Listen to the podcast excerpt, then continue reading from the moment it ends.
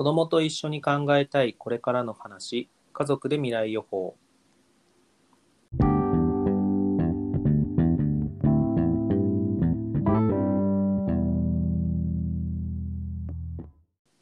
この番組では、これからの世界について親子で考えたいことを取り上げます。アメリカと日本、それぞれの国で子育てをしながら働くママのあやとよっこに、え子育て経験のない私、こうきがいろいろと聞いていく番組です。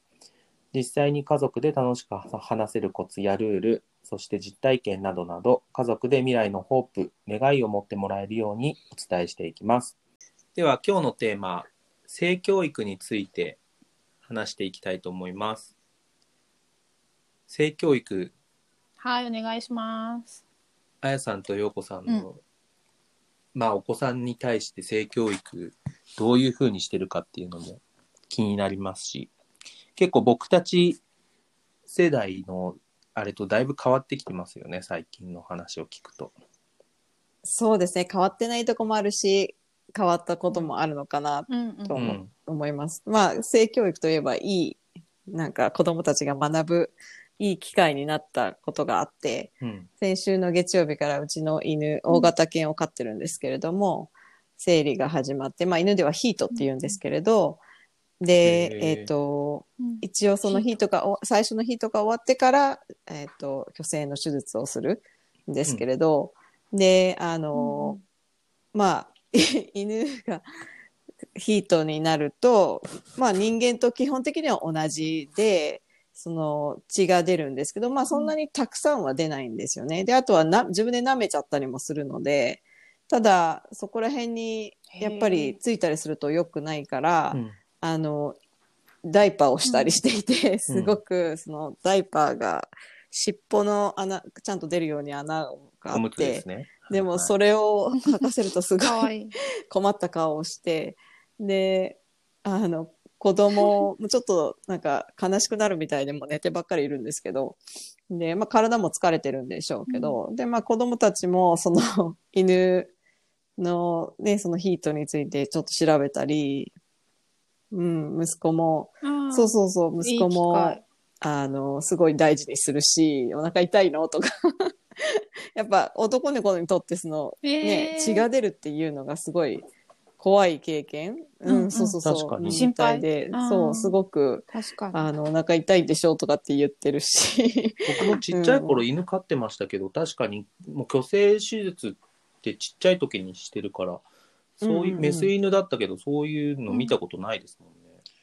そう、普通はね、うん。子供もこういうの時にしちゃったりするんですけど、最近はちょっとその考え方も変わってきたりもしていて、特に大型犬は、その最初のヒートが終わった後にするっていう、その必要な成長ホルモンとか、あの、のためにっていう、まあ、犬種によっても違うんですけど、で、うん。うちの犬はたまたまもうブリーダーさんからそういうふうに言われていたので、そう。で、まあ犬がいることでそういう話も全然自然に体のが変わっていくこと。うん。であの、乳首も犬のすごい全然見えないぐらいの大きさだったのがすごく大きくなってるんですね、あの生理の時。へでそうそうそうそれも息子とかがなんか気づいたりもしていて。まあなんかいい いえーいあれかな経験かなと思います そういう理由で。そう。まあ。いや、なんか、いや、おんうちも女の子、男の子いるんですけど、男の子の性教育わかんないなと思って。だから分かんないのをあんまり無理してお母さんがね分かんないことをそう一生懸命、なんか一緒に学ぼうみたいな態,、うん。態度しかできないかなと思って私もすごい悩んだんですけどあとはお父さんがいる家庭はお父さんに、あのもう少しこういう話をしてとか、まあ、お父さんがどんどんやってくれるよりもあるかもしれないんですけど、そうあの女の子ってやっぱり自分が経験してるものだから話しやすいので、うん。そうそう。う。うん。だから、あとは、まあ自分、あと時代の違いを考えないといけないし、アップデートさせたものを自分たち、私、あ、っていうか子供の頃どう、どうでした？なんか、こうきくんとようこさんなはんかでもどうやって学びました？父親から性教育っていうか、まあ、あそういう話した記憶ないですけどね、まあ母親からもないうんかも、うんうんうん。なんか、むか昔はそうですよね、多分ね。う。なんか、なんとなく、まあ、性の目覚めがあり、うんうん。でまあ中学校とかで性教育の授業とかでなんか集め集められてうん。うんうん男女別になんか教室で集められて、なんかでもあれってなんでか知らないけど、あんまり覚えてないですよね。でもなんかコンドームの付け方みたいなのを見せられた気がするんですよね。でそれはだから男の子はやるんだわ。えー、嘘きっとうん女の子は生理パッドとかもらったよね。そうでもそうあのあー逆あの別々でした。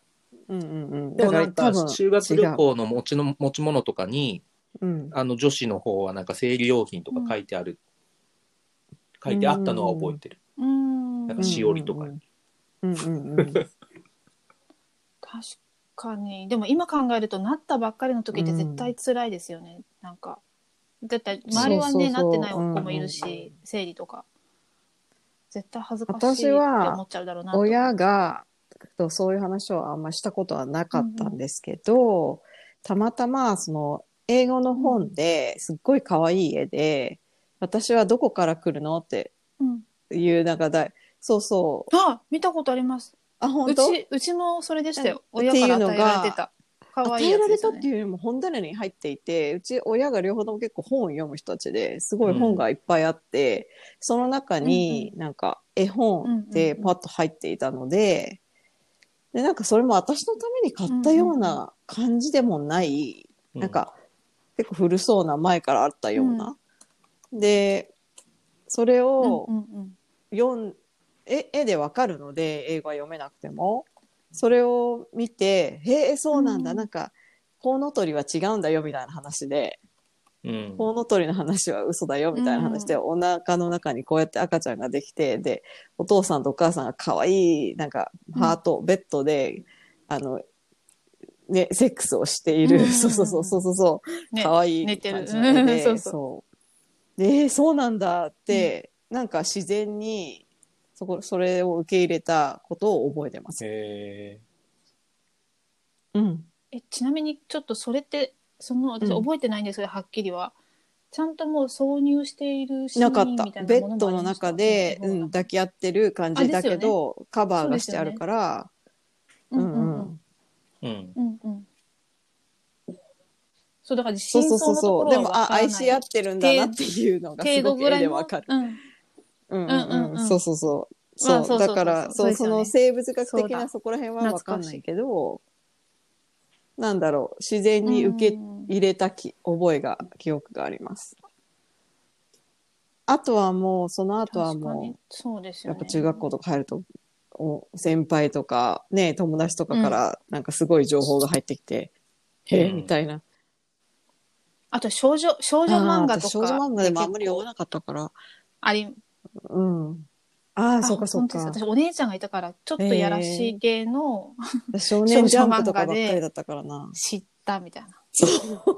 あれ？そっち？全然少女漫画が好きじゃなくて、みんながすごい交換とかしてる時に、学校で、私はうん少年ジャンプコロコロとか読んでました。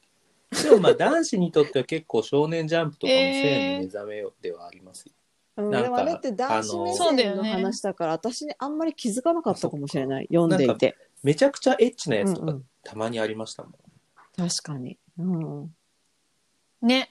あったよ。っていうか最近なんかね、エロいアニメとかテレビで流さないけど、昔のさ、なんだっけ、ほら、えっと、ドラゴンボールとか結構エッチだったよね。そうそうそう。すっごい、でもなんか正直でいいなと思って。なんかすごい、あの、変態亀仙人のせい、ね。うん、パンツ見せて、そうそうそうそうすごい喜んでるみたいな。そうそうそうそう。あれもなんか正直である意味いいなって。おっさん、変な、変態おっさんみたいな。それもある。なんかすごい、すごい人だけど、こういう一部分もあるみたいな。結構現実的じゃない人間っていろんな、で、あの、方面がうんうん、角度があって、それで一人の人間ができているから、なんかする、すごく今から考えると、なんかそういうのってもっと自然だなと。うんうん。うん。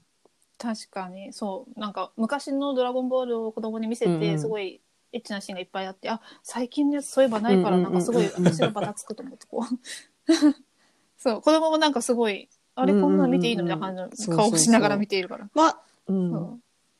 まあでもねあとは、そっちの方がいいですよね。男の子と女の子が、私も陽子さんもいるので、それをうんお互いすごく使った方がいいなと思っていて、その、例えば、うん。えーあの、こっちだと1年に1回、まあ、健康診断みたいなところでドクターに行くんですけど、で、その時に、まあ、何年、うん数年前ぐらいに初めて、まあ、毎年2人とも一緒にね、やっちゃった方が楽なので、あの、2人とも同じ時間に予約を取っていくんですけど、数年前にいきなりドクターが、あの、えっ、と、女の子と男の子を分けるって聞かれたんですよ。今まで一緒の部屋だったのに。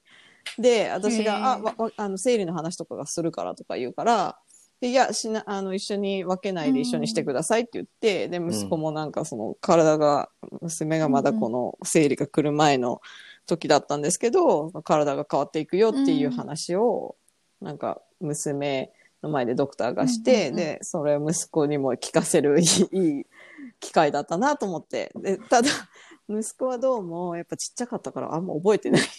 なんか、うん。そういう記憶がなかった。あれ。そうそうそうそう。うん、ちょっと早すぎた。みいでだけどまあ、で、うん。娘が生理が来た時に、あの、パッドを買ってきて、うん。うちなかったんですね。私、アメリカって結構、うん。あの、子供をもう産み終わった人は IUD って言って、そういう、あの、子宮の中に、あの、小さいシリコンのき器具みたいのを入れて、もう妊娠できないようにする。で、生理もなくなったりするので、私もうずっと生理がないので、うん。その家に。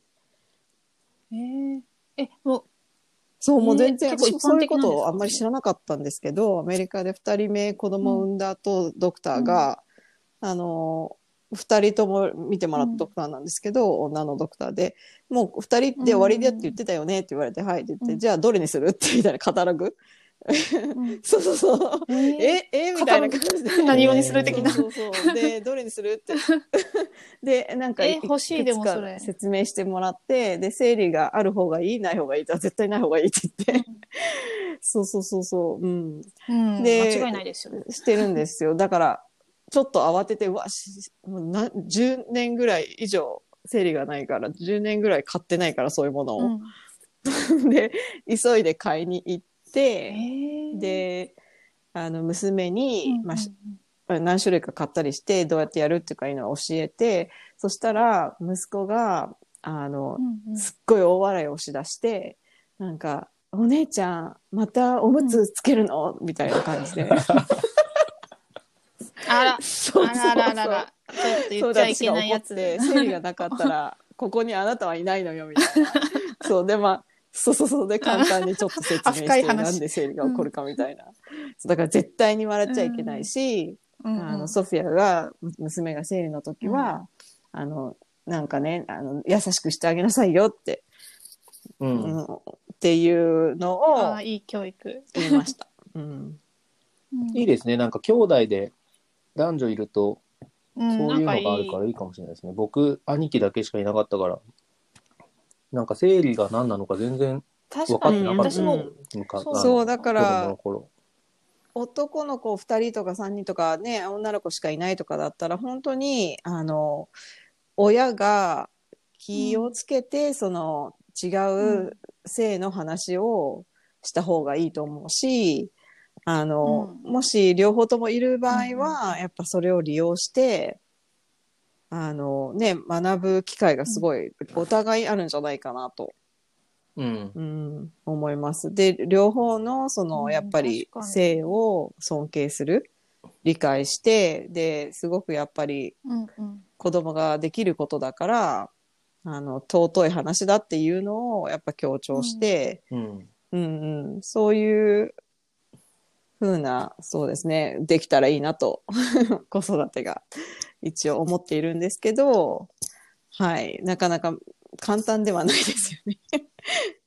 うん、そうですね。なんか、まあ、うんアメリカはどうかわからないけど、日本の方は、やっぱりそんなに深い話を性教育でしないですよね。だから、それに対してどうなのっていう意見もあったり、で、片やでも YouTube とかにはもうすごいオープンに助産師 YouTuber とか結構若い女の子の人がいて、うん。すごいオープンに性の話をしてるんですね。でそういう動きがあるから、まあそれはそれでいいなと思ってて、あとは、ね、あやさんちょっと前聞いた話だと、アメリカだと、ね、いろんな人がいるから、例例えばコンドームつけ方とかは言言っちゃいけい。ないものだったりするとかそうなんですね。やっぱり宗教の違いがあるので、否認をしてはいけない宗教とかもあるので、そう、性教育って多分日本よりも結構タブーで、なので、親の責任、学校で一応すごく、まあ基本的なことはや言いますけど、話しますけど、コンドームとかの話まではならないと思うし、なかなか。えっ、と、うんあと、そう、だから家庭によって本当に、えっと、考え方が違うので、うんその、基本的にはその家庭に任せるってうんいう方向ですね。はい。うん。うんうんうん。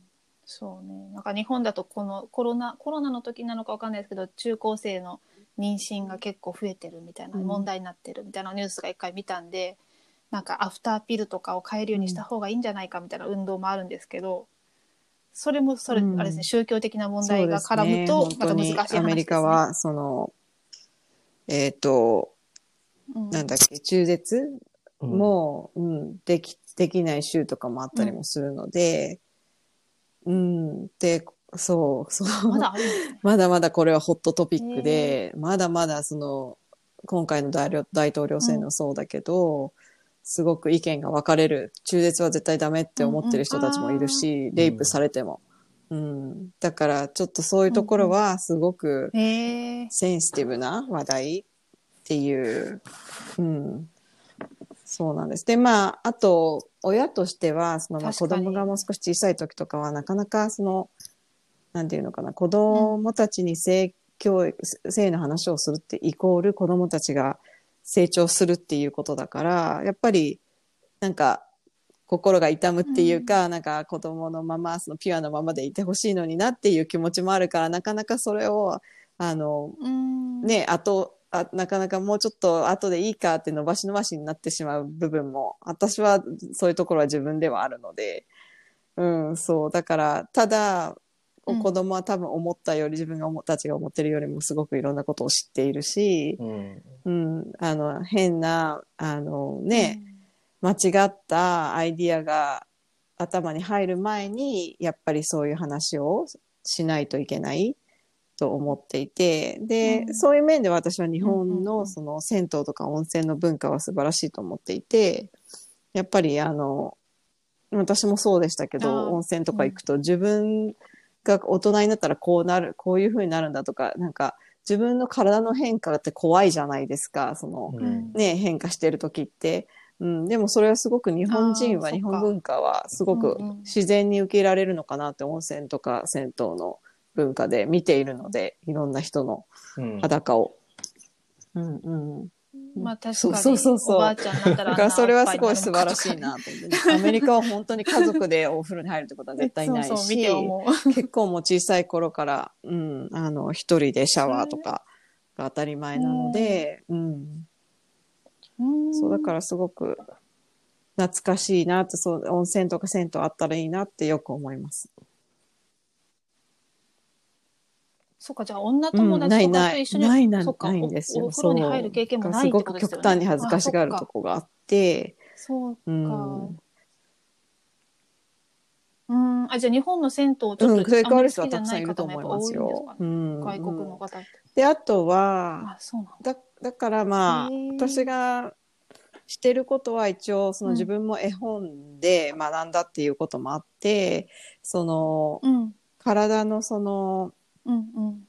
なんていうかな。体の、特に女の子とか男の子今、どんどん変わっていく時期だから、そういうことが普通なんだよっていう、うん。えっ、と、説明した本、絵本とかをいくつか、結構何年か前から本棚にも入れておいて、で、子供の部屋のね。で、まあ、それでうんうんうん読んでくれてるのか読んでないのか、娘は読んだって言ってたけど、うん、そういうので、また置いておくから質問とかあったら教えてねとかって言ってはしてますけど。うん。ようこさんはどうしてますか？うんう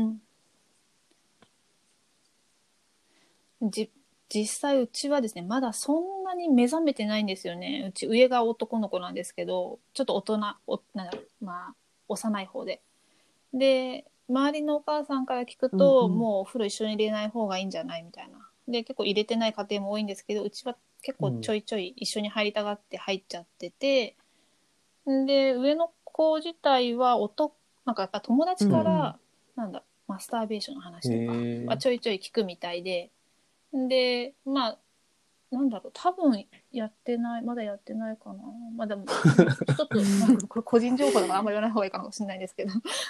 でも分かるんまあですね、まあ、そんそなにれ見ててうぶなうぶ。な方で。ただ、まあ、親の立場から、なんか、なんどういうこと？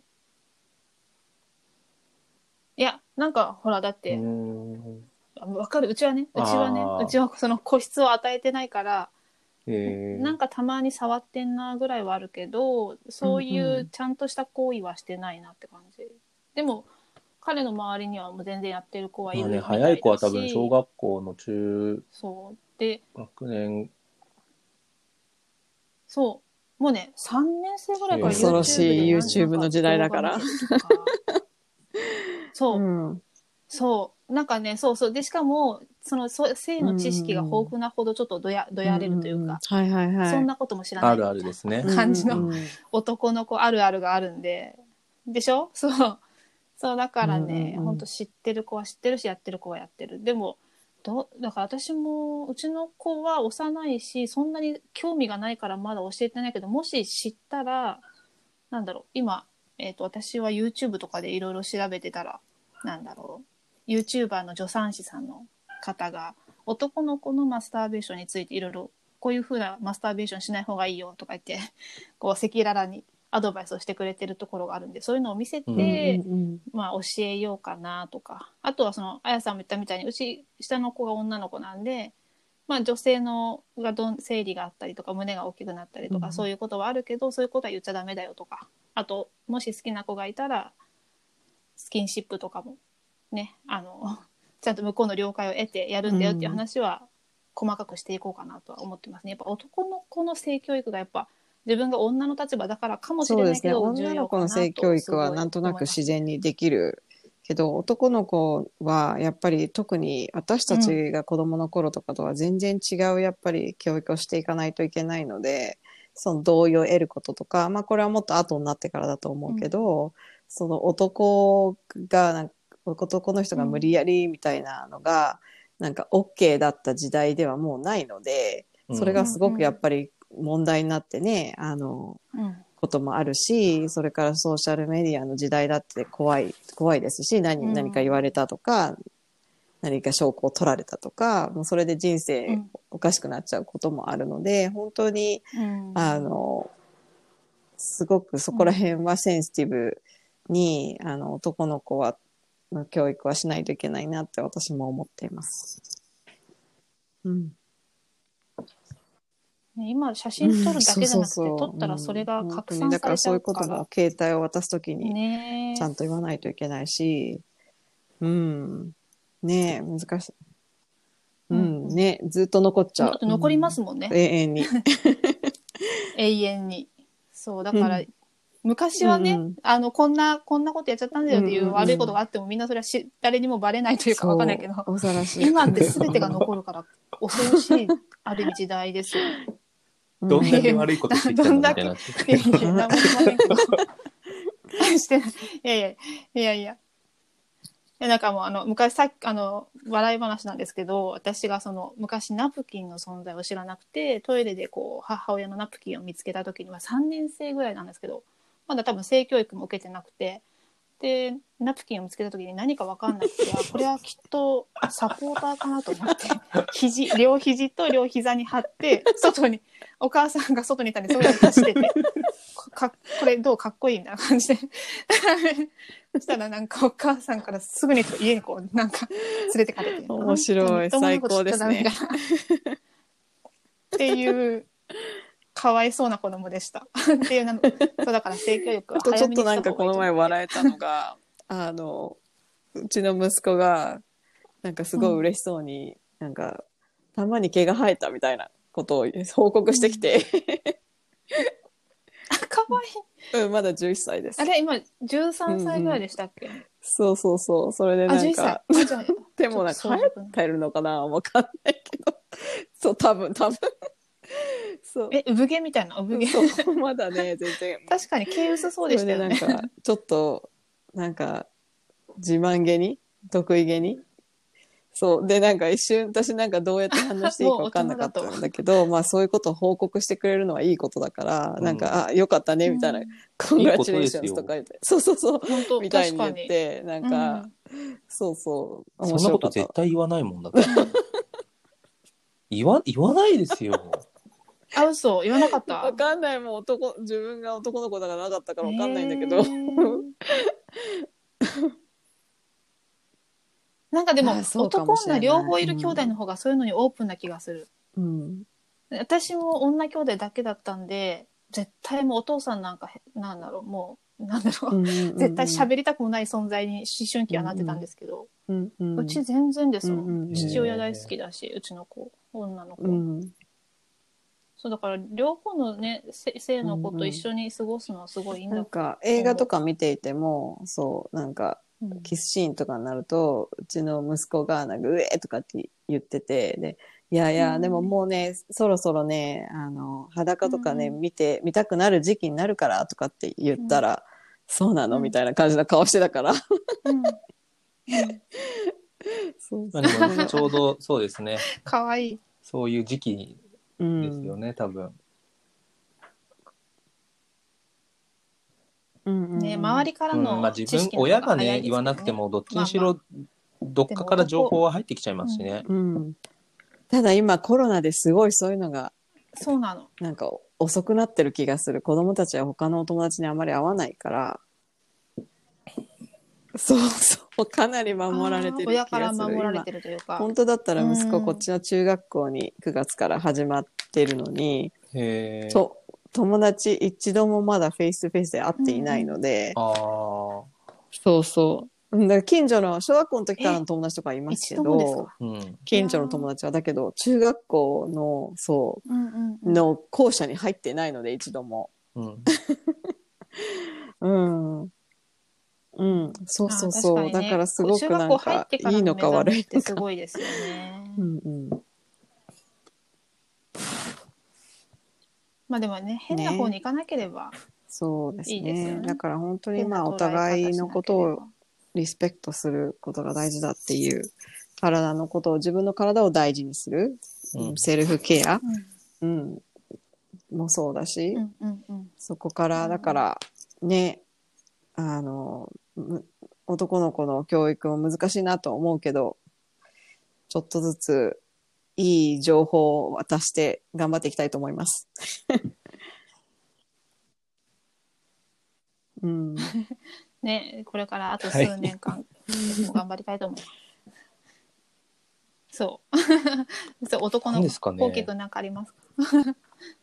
なんか僕はでもあんまり男の子の両親母さん、親とそういう話をしたこともないし、なんか気づいたら大人になってたぐらいの感覚。うん。うん、うん、だけどまあ確かに、あそっか。うん、まあ僕はゲイだからその妊娠させたことはないですけど、まあ、彼女いたことありますけど、あれでも彼女いたことあるよね。のなんだろう。うんやっぱりなんかそういうなんか彼氏彼女できたりとかそういう風になる前にちゃんとなんかね親とそういう話をうん。し,、しといた方がてかしとかなきゃダメだなっていう風には思いますね。うん、なんかたまたまなんか運よく問題起こさなかっただけで、もしかしたらなんか間違って妊娠させちゃったかもしれないし、なんかなん、そう、それってでもしょうがないじゃないですか。だってそういう、ちゃんと教えないような社会なわけだし、うん、オフィシャルで。うん、なんかだからそこは、うんううんん、なんか大人がやっぱり、うん、悪い方向に行かないようにちゃんと教えてあげるっていうのは必要なのかなと思いますけどね。うんもう高校生とかになってね、うん。彼氏、彼女ができたらもう口酸っぱくして言うしかないですよね、もうんう。うん。うん。うん。ね、自分たちはうるさいなと思ってたけど、もうすごい過干渉なぐらいだし、いいそう、うん男の、特に息子に対しては。まあ、うん。話せる、ね、うん。そういう状況、環境を作ることは、なかなか、かなり大きな一歩なのかなと、うんそう、こうきくんが言うように。うん。なんかタブーにしてたら話しにくいですもんね。うんうんそうそうそう。タブーにしちゃうとうんずっとタブーなのかなっていうので、親とも話せないってなっちゃうから、そうなんかどっかのタイミングでちなんかそういう話題を自然にうん話せるように、だんだんそういうふうに関係性を作っていくっていうのは大事かもしれないですね。うん。です。そうねちょっと彼彼氏彼女とかができた瞬間にはもうしっかりでもそんなの分かります分かります？ちゃんと言ってくれるかどうかも分かんないですからね。わかるかな、うちは言ってくれましたよ、最初に見てた。らわかる気がするんだけどな。ボーイフレンドができた時。うん。一緒にで、あ、そうだ。まあ、アメリカまたちょっと変な環境だけど、どこ行くにも車で送っていかないといけないので。そう、だから、一緒にうん向こうのお父さんお母さんと映画、え映画とか見に行ったし、私も。うんうん そうそうそう。うん、あ親ぐるみで。ねだから 親ぐるみ。まあ、で、その向こうのお母さんと、まあこれはまた特別なケースかもしれないけど、そのコンセントの話とかもして、どれぐらいうん。13歳の男の子、女の子のこういうデートで、なんか何がアクセプトされるのかみたいな、うん手をつなぐのはいいのかとか、うん、決めたっていうか、え議論して決めたんですか？どう思う？みたいな話を、いや、E メールでして、したら向こうのお母さんが、うんあの、ボーイフレンドのお母さんが、もうかなり、なんかちゃんとしてる人で、コンセントの話はもうんう手をつなぐにも何をするにも、うんあの、すごくしっかりしているから、みたいな。うん。言ってくれて、そうそう。うんまあ素晴らしい結局、ですね。うん。まあすごい、だからスタートとしてはすごく良かったかなと思って。で、まあでも、結局、13歳の子供の恋なので、うん結構あっという間に終わって、うんそう、それで、うんうん。で、む娘は結局、なんか、ね私はなんかその後で、もう終わっちゃったのって、わざわざあんな遠くまで映画とか見に行ったのにとか思って。そうそう。そうそう。でも娘は、なんか私は、こっちはね高校生ぐらいまでいろいろ考えたりまあ高校になってもわかんないけど、しばらく、そう、ボーイフレンドとかはいらないとか人の間違いを見てから 学ぶとかって、なんか、そうそう。そう、すっごい冷めた感じで、そうそう。楽しかったけどね、みたいな感じで。なんかもうい。いいわ、みたいすごい。な。うん。でもなんか自分のその相手のお母さん、自分の息子がちゃんと、そういううちの息子はちゃんとしてるから大丈夫って、ちゃんと胸を張って言えるのはすごいですね。うん、そう。結構感動しました、メールに。ねちゃんとしたことが書いてあって。かなりちゃん、こういう風な男の子の教育をしようと私も思いました。そのお母さんの姿を見て。自分も男の子がね、年下の子がいるので、うんそうそう。うん。そだから、あれはラッキーなシナリオでしたね。うん。う。はい。はい。うんうんうんそんなところですか、ね、そうですね。あの、はい自分だけの経験のだとなかなか情報がどうやってしていいかわからないことも多いので、絵本だとか本だとか、それから YouTube。YouTube もまあうん気をつけた方がいいので自分で最初に見たりしないといけないですけれども、うん。うんうんうん。あの、そういう情報も、外からの情報も頼って、あの、いろんな方面から映画とか見ながらでもいいし、うん子供と話す環境を作っていくっていうことですね。はいまたじゃあ今日紹介した、うんそのはい。絵本のこととか、YouTube のこととかは、後でノートの方にまとめて公開していきたいと思いますので、はい。そちらも皆さんにチェックしていただいて、はい。はい。はい。お願いします。はい。あとは、あの、チャンネル登録ぜひよろしくお願いしますということと、あと、何かご意見、コメントありましたら、えー、家族アット未来予報 .com のの方にメールをいただければ、あのーこちらも、あのーうんコメントお待ちしてますので、よろしくお願いします。お願いします。ということで、はい今回、性教育についてのお話ということで、はい。あやさんとよこさん、ありがとうございました。はい。ありがとうございました。はい。また次回、はい、トありがとうございました。未定です。が、なんか面白いの考えて、聞いてくださ。はいい。配信していきたいと思います。未定です。はい。じゃあはい。今日はこちらで失礼します。ありがとうございました。はいはい、ありがとうございました。はい